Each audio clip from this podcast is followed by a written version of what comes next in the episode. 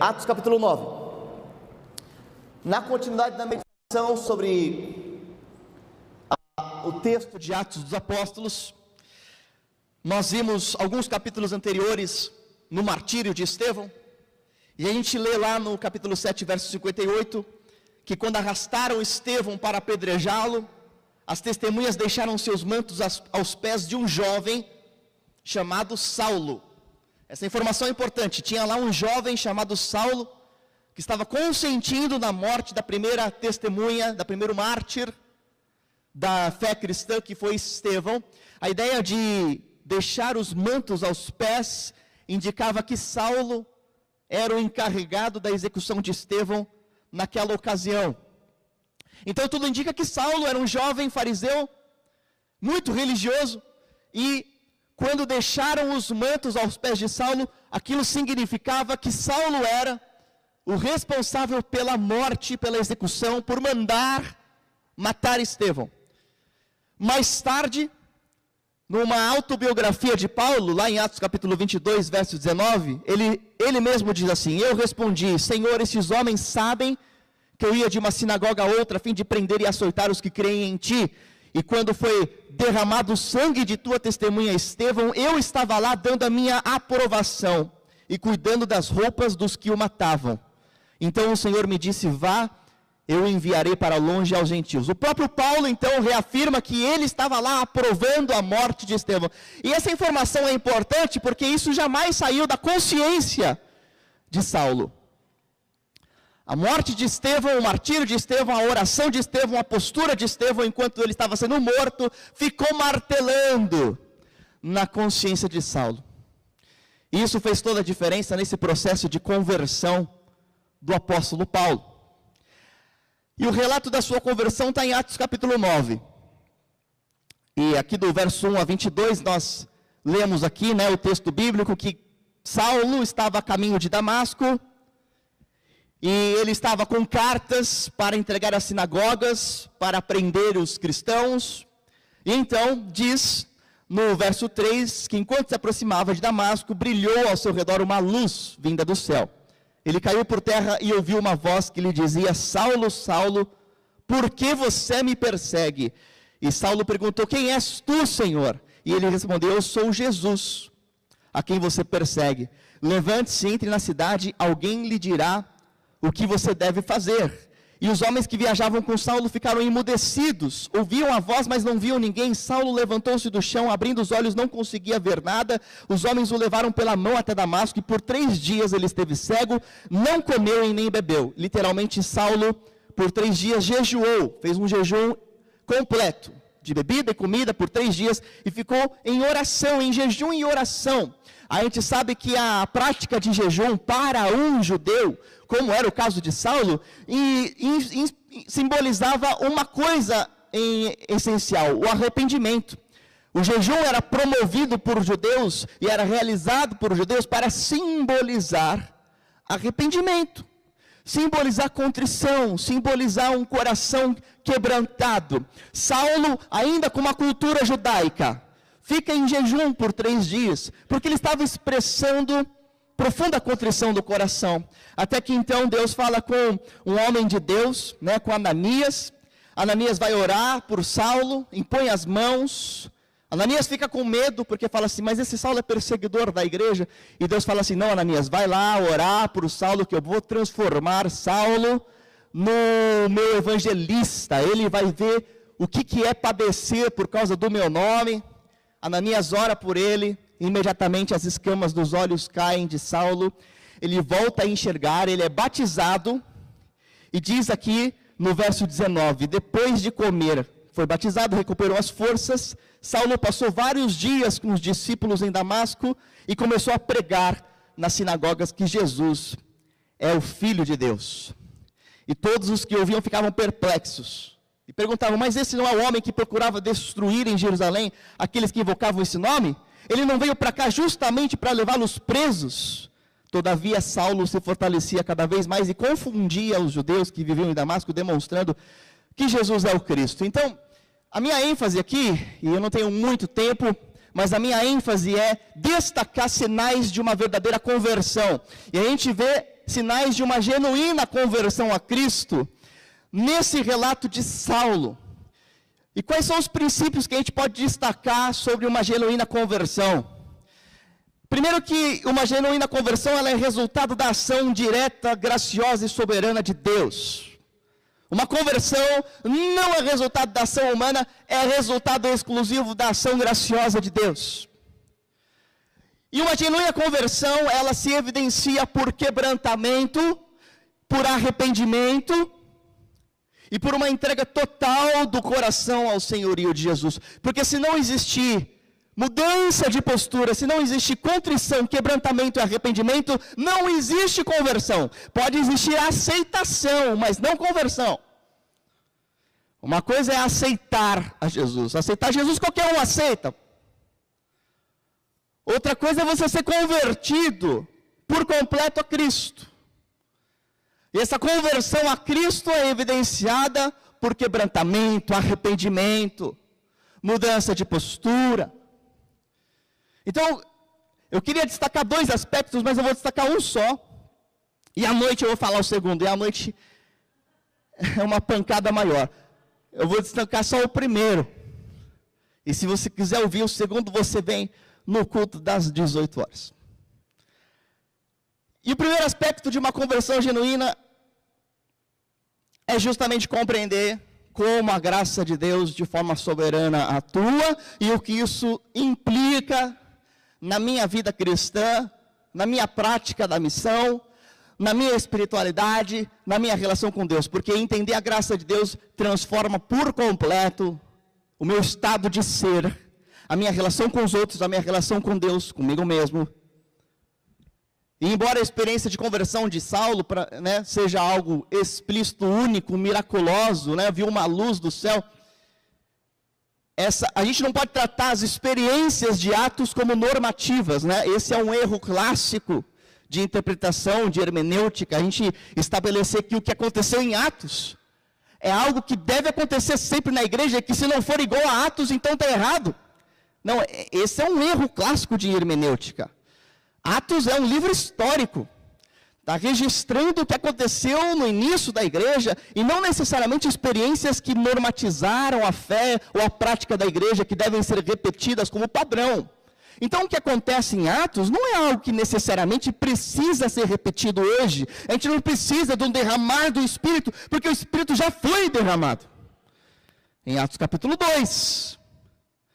A gente não precisa repetir as experiências de Atos para que sejamos uma igreja viva, porque são contextos diferentes. Agora, há princípios que sim, são imutáveis, atemporais, aplicáveis em qualquer contexto, e esses princípios são corroborados por toda a doutrina bíblica, tá? Então, se você encontra princípios que são sustentados por outros textos bíblicos e você vê eles sendo manifestos em Atos, aí sim é algo que a gente pode afirmar com segurança. Esta é a vontade de Deus para nós hoje também. Agora, um fato sobre conversão que acontece na experiência de Saulo e que indubitavelmente deve acontecer com cada um que se considera salvo, é o seguinte, como escreve John Stott, nós não precisamos ser atingidos por uma luz vinda do céu, mas precisamos ter um encontro pessoal com Jesus Cristo e nos entregarmos a Ele. Algo que é indubitável na vida de um salvo é que não necessariamente você vai ter uma luz do céu que vai te cegar para ser salvo, mas você precisa, inquestionavelmente, ter um encontro pessoal com Jesus. E esse encontro pessoal com Jesus vai trazer a você um novo desejo e uma postura de entrega completa do teu coração ao senhorio dele. Se não houver essas duas coisas, não existe sustentação para um princípio bíblico e doutrinário de salvação. Se não for um encontro pessoal com Jesus e não houver uma mudança radical de postura, de coração, de arrependimento, de entrega ao senhorio de Jesus, não há base bíblica para definirmos uma conversão e uma salvação. Eu quero destacar aqui uma coisa, um outro erro hermenêutico clássico que vai fazer toda a diferença na sua interpretação sobre o processo de salvação. Que é o seguinte: a gente pode acreditar que Saulo estava em busca de Jesus, porque ele, né, de certa forma, era muito religioso. E porque ele estava em busca de Jesus, então Jesus foi até o encontro dele. Mas não é isso que nós vimos aqui. Paulo em nenhum momento tomou uma decisão por Cristo, mas explicitamente foi Cristo quem o escolheu e o consagrou para ele. Porque Paulo estava literalmente perseguindo a Cristo. Ele não estava indo em direção a Jesus, ele estava indo contra Jesus. Mas Jesus, então, deliberadamente, graciosamente, vai ao encontro de Saulo. Se revela a Saulo. Quebranta o coração de Saulo. Muda o coração de Saulo. Transforma Saulo. O próprio Saulo, depois Paulo diz isso. Ele afirma lá em 1 Timóteo capítulo 1, verso 12, que ele de modo algum estava em busca de Jesus. Ele diz que ele era blasfemo, perseguidor, insolente. Mas o Senhor o alcançou em misericórdia. Contudo, a graça do nosso Senhor, diz Paulo, 1 Timóteo 1,14, transbordou sobre mim, juntamente com a fé e o amor que estão em Cristo. Graça. Foi a graça do Senhor que transbordou sobre ele, gerando fé e amor. E aí ele diz assim: essa afirmação é fiel e digna de toda aceitação. Cristo Jesus veio ao mundo para salvar os pecadores, do qual eu sou o pior. O próprio Senhor Jesus vai dizer algo fundamental para o entendimento dessa doutrina. João capítulo 14, 6, João capítulo 6, verso 44. Jesus declara de forma explícita aos seus ouvintes: Ninguém pode vir a mim se o Pai que me enviou não o atrair. Ninguém pode vir a mim, João 6,44, se o Pai não o trouxer a mim. De igual forma, Paulo escreve que o arrependimento é exclusivamente concedido por Deus, não de um mérito ou esforço humano. Ele vai corroborar com isso em 2 Timóteo, capítulo 2, verso 24. Agora ele escreve o seguinte, 2 Timóteo 2, verso 24 e 25, ao recomendar conselhos para Timóteo, ele escreve assim: Ao servo do Senhor não contém brigar, mas sim ser amável para com todos, apto para ensinar, paciente, deve corrigir com mansidão os que se lhe opõem, na esperança de que Deus lhes conceda o arrependimento, levando-os ao conhecimento da verdade. Olha o que Paulo está falando o seguinte, ó, Timóteo, jovem pastor Timóteo, deve ensinar com paciência, na esperança de que Deus conceda arrependimento aos opositores, porque se Deus conceder arrependimento a eles, eles então serão conduzidos ao conhecimento da verdade. Mas se Deus não conceder arrependimento a eles, eles jamais conhecerão a verdade. Mas aí, e o grande erro hermenêutico, até aqui acho que todos concordam. Se Deus não operar em nossos corações, se Deus não gerar em nós pelo seu Espírito Santo, genuíno arrependimento, se Deus não viesse até nós, nós jamais seríamos transformados e convertidos, porque nenhum de nós é bom em nós mesmos. Nenhum de nós teve uma bondade inerente e anterior à bondade de Deus. A bondade de Deus sempre foi antes da nossa. Ele sempre foi perfeito e bom antes de qualquer bondade nossa. Em nós não há qualquer mérito ou bondade. Se Deus não operasse em nós arrependimento, nós não o veríamos claramente em seu evangelho. Agora, talvez grande parte da confusão acontece por causa de Apocalipse capítulo 3, verso 20. Hã? E o que, que diz Apocalipse capítulo 3, verso 20? Eis que estou à porta e bato. E aí Jesus diz: Se alguém ouvir a minha voz e abrir a porta, entrarei e cearei com ele.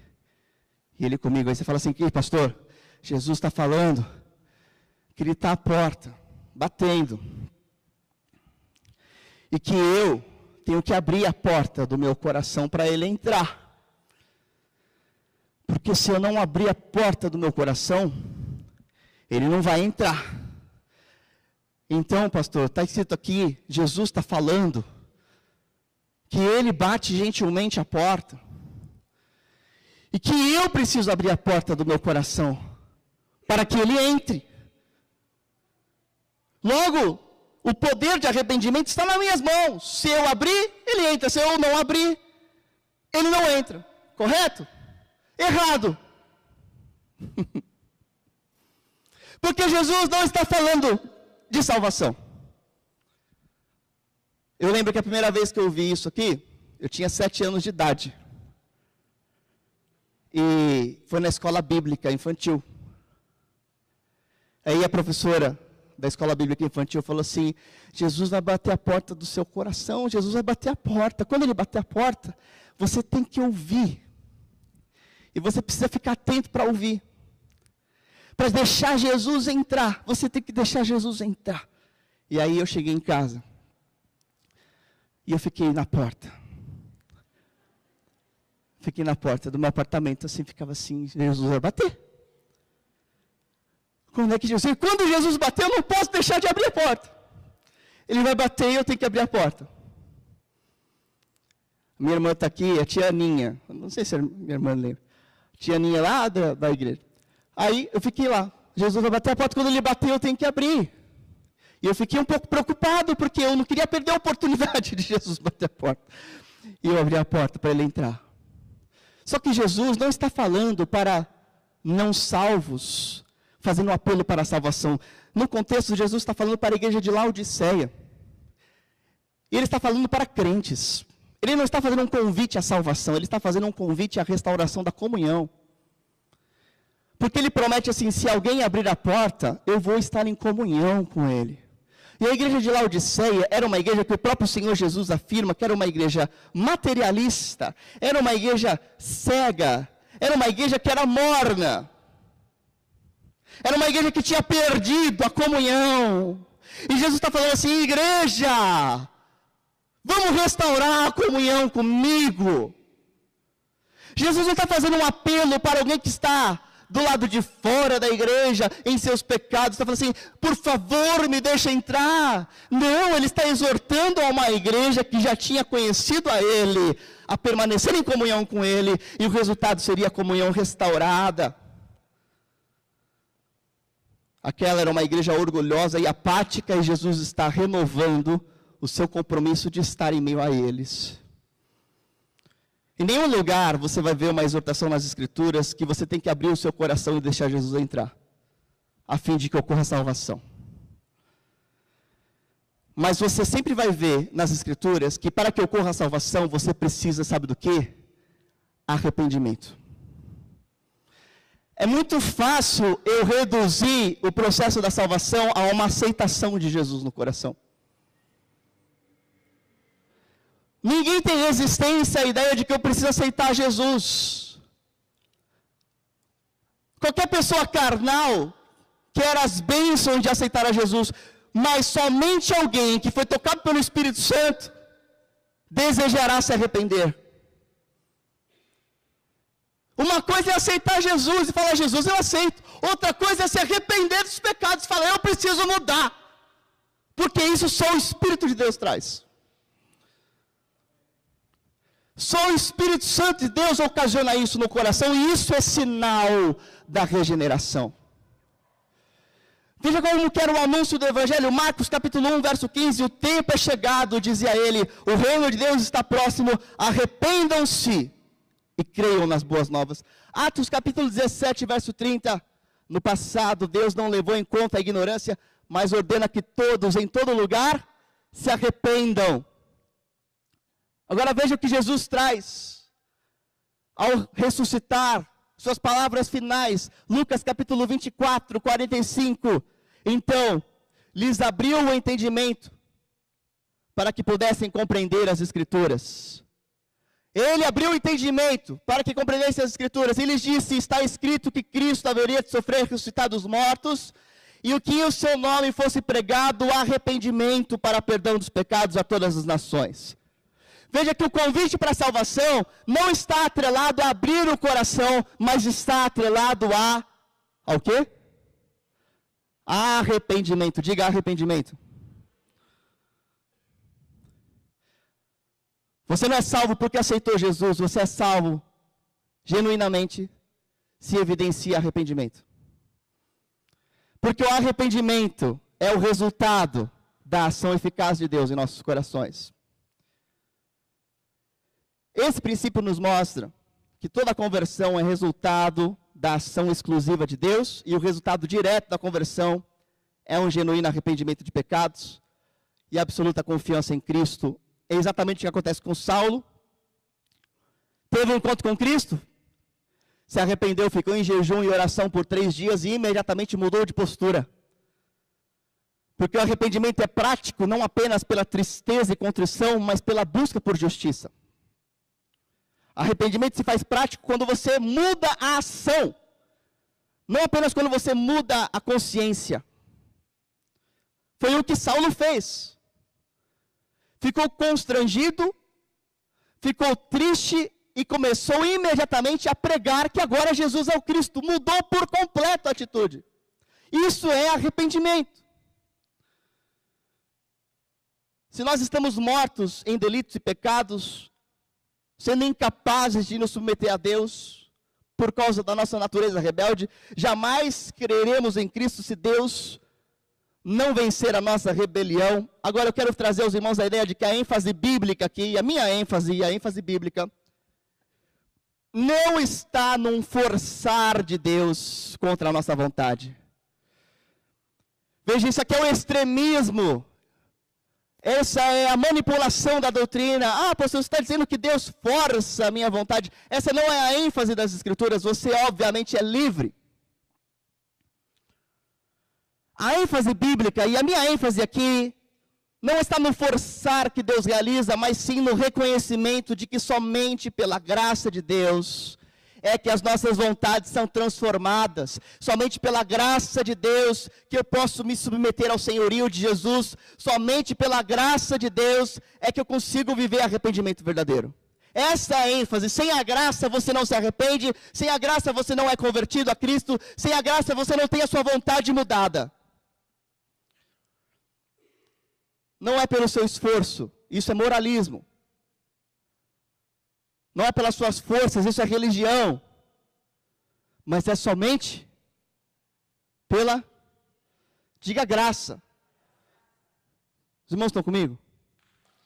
Pensa. Aconteceu isso na sua vida se você crê. Se você realmente crê, se você realmente é salvo, isso tem que ter acontecido na sua vida.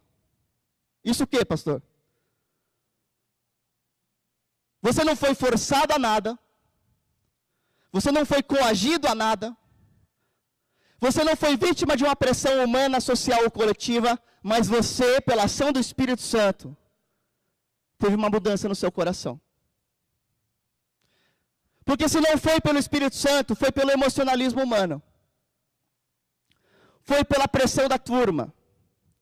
Foi pela cultura, foi pela coerção, e sabe o que isso gera? Religiosidade e não salvação. Genuínas conversões nunca ocorrem por pressão ou coerção. Genuínas conversões não ocorrem apenas por uma aceitação de Jesus no coração, sem arrependimento. Genuína conversão não ocorre por brilhantismo teológico ou elucidação humana. Obviamente que qualquer ser humano em sã consciência vai querer as benesses da salvação, vai querer ser livre da condenação eterna. Qualquer um quer isso, nem é doido, né?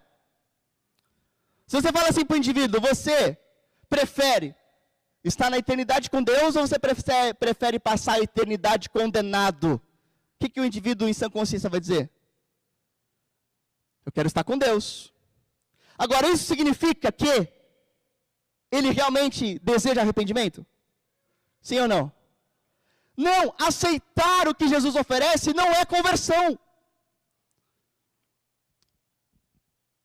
Entender o que Jesus oferece não é conversão. A oferta de uma vida melhor ou alegria eterna vai atrair muitas pessoas carnais. mas o oferecimento de comunhão com Cristo só atrairá aqueles a quem o Espírito de Deus clamar. Ninguém pode vir a mim se o Pai que me enviou não o trouxer. Amém? Então, de forma prática, quando você for orar por alguém, pela salvação desse alguém, ai, pastor, eu quero muito que alguém que eu amo seja salvo. Você quer? Então, primeira coisa importante que você precisa estabelecer no seu coração é que não vai ser você quem vai salvar ele. Quem é que vai fazer a salvação?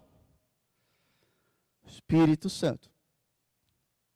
Se é o Espírito Santo, não é você, o que, que você pode fazer quando lhe faltam viabilidades para fazer? Hã? Orar. Se você não pode, mas é só Deus quem pode, o que, que você faz? Você ora. Você fala, Senhor, eu não consigo mudar o coração desse pecador. Senhor, eu não consigo. Ele prefere um jogo do Corinthians. Aí está no inferno mesmo. Ele prefere, Senhor. Senhor, ele prefere a série do que buscar a ti. Minha querida, você não tem esse poder de mudar o coração de ninguém. Então o que você tem que fazer? Senhor, eu não consigo. Mas, Senhor, o que eu não posso, só o Senhor pode. Só o teu Espírito Santo. Porque senão vai ser só pressão. Senão vai ser manipulação. Senão vai ser coerção. Então você tem que falar: Senhor, toca no coração, Pai. Faz o teu milagre. Vence a rebeldia, vence a incredulidade, Senhor. Mostra que tu és Deus, gera arrependimento em nome de Jesus. Segunda coisa prática. Se você realmente foi salvo, então isso gera em você uma atitude profunda de gratidão, porque Deus graciosamente rompeu com a tua rebeldia. Se você realmente é salvo, isso só é resultado da graça de Deus sobre a sua vida. Amém? O Senhor veio e rompeu a tua rebeldia e falou assim: Meu filho, eu vou agora quebrar toda a rebeldia no teu coração e revelar-lhe a minha verdade. E vou te dar um novo coração. E o que, que você fez nisso? Nada. Agora você responde a isso em crescimento na fé, em crescimento em santidade, em crescimento em arrependimento.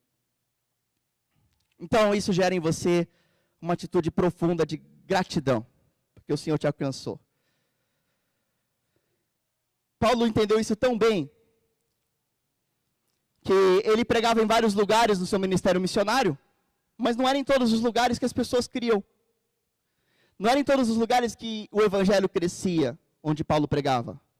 Em Atos 16 você tem os dois casos aqui. Você tem um momento em que Paulo está pregando no Areópago, e aí ninguém abre o coração. Né? Ele está pregando para os filósofos, ninguém quer ouvir. O mesmo Paulo, os mesmos argumentos, a mesma capacidade. Ele prega no lugar, ninguém crê. Alguns versos depois ele prega para algumas mulheres que estavam juntos com uma senhora chamada Lídia, e você lê em Atos 16, 14. Uma das que ouviu era uma mulher temente a Deus chamada Lídia, vendedora de tecido de púrpura, e o Senhor abriu o seu coração para entender a mensagem de Paulo. Qual que foi a diferença aqui, irmãos? Qual foi? O Senhor abriu o coração. Isso significa graça. Isso significa misericórdia. Por que, que o Senhor abriu o meu coração? Por quê? Porque você era mais bonzinho, mais cheirosinho? Era isso? Por que, que você está aqui compreendendo a mensagem de Deus? Porque você buscou a Ele, foi isso? Foi por causa da graça. E se não foi por causa da graça? Se você acreditar que não foi, então você vai achar que você teve algum mérito. A menos que Deus abra o nosso coração, não ouviremos a verdade e a beleza de Cristo na mensagem do Evangelho. É, eu quero orar com os irmãos para prosseguirmos na celebração da ceia do Senhor.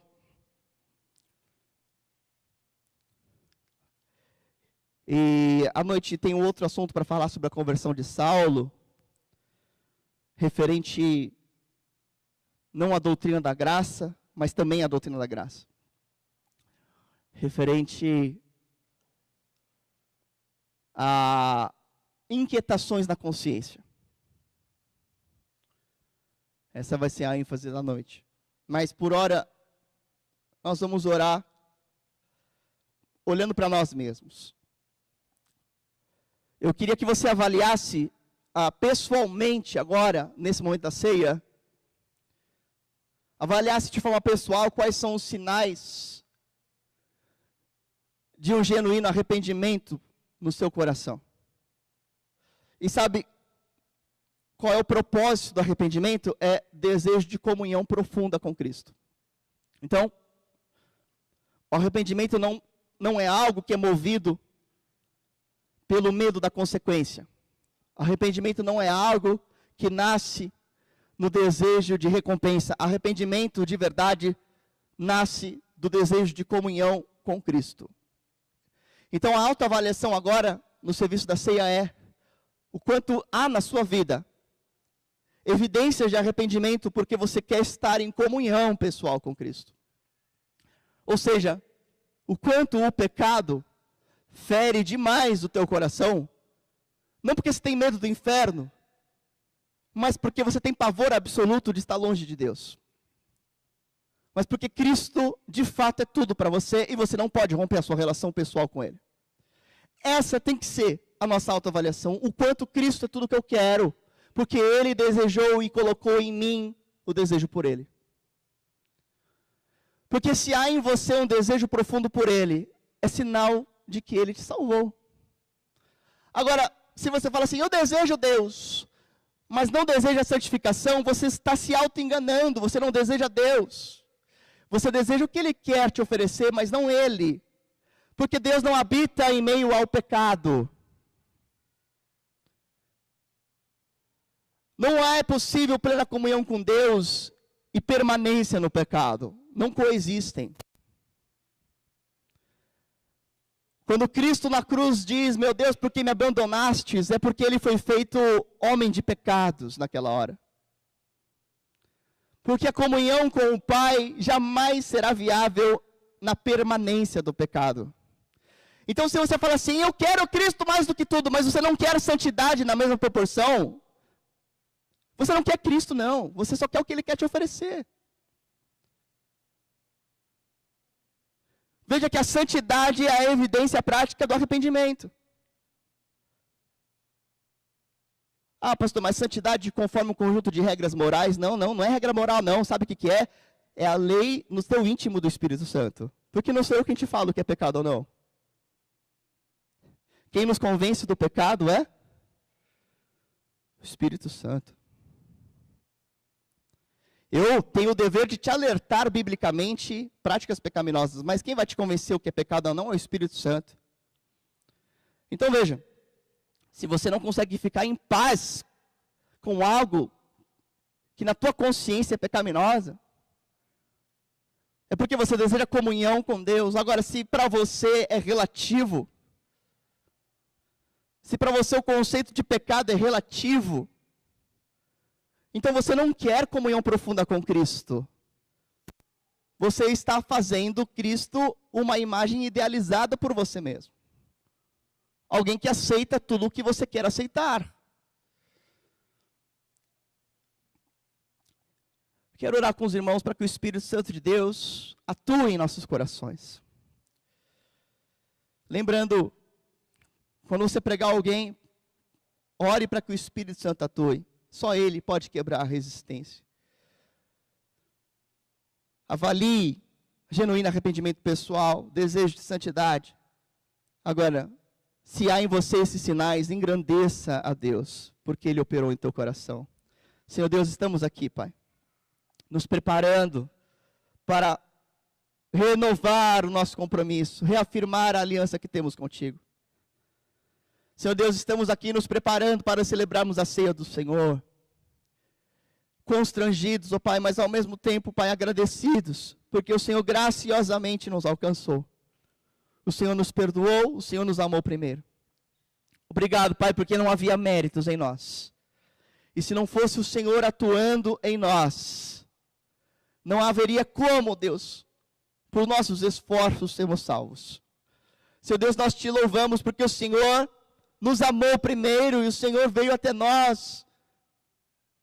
E o Senhor nos concedeu a graça de crer em Ti, Jesus. E o Senhor nos deu a tua salvação.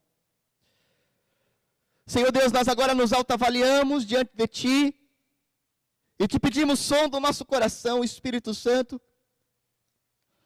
Renova em nós o desejo profundo pela comunhão com o Senhor. E Pai, em nome de Jesus, queremos confessar pecados e abandoná-los. Em atitude de arrependimento, fazer o contrário daquilo que nos afasta do Senhor. Pai, em nome de Jesus, que naqueles que oram aqui comigo haja arrependimento verdadeiro haja renovação da aliança pela ação do teu Espírito Santo, haja, Deus, o agir e o quebrantar do Senhor pela tua graça. Senhor, nos prepara agora para esse momento. E continua conosco, Pai, falando aos nossos corações pela tua palavra. É a nossa oração. Atua em nós, no poder do teu Espírito, em nome de Jesus.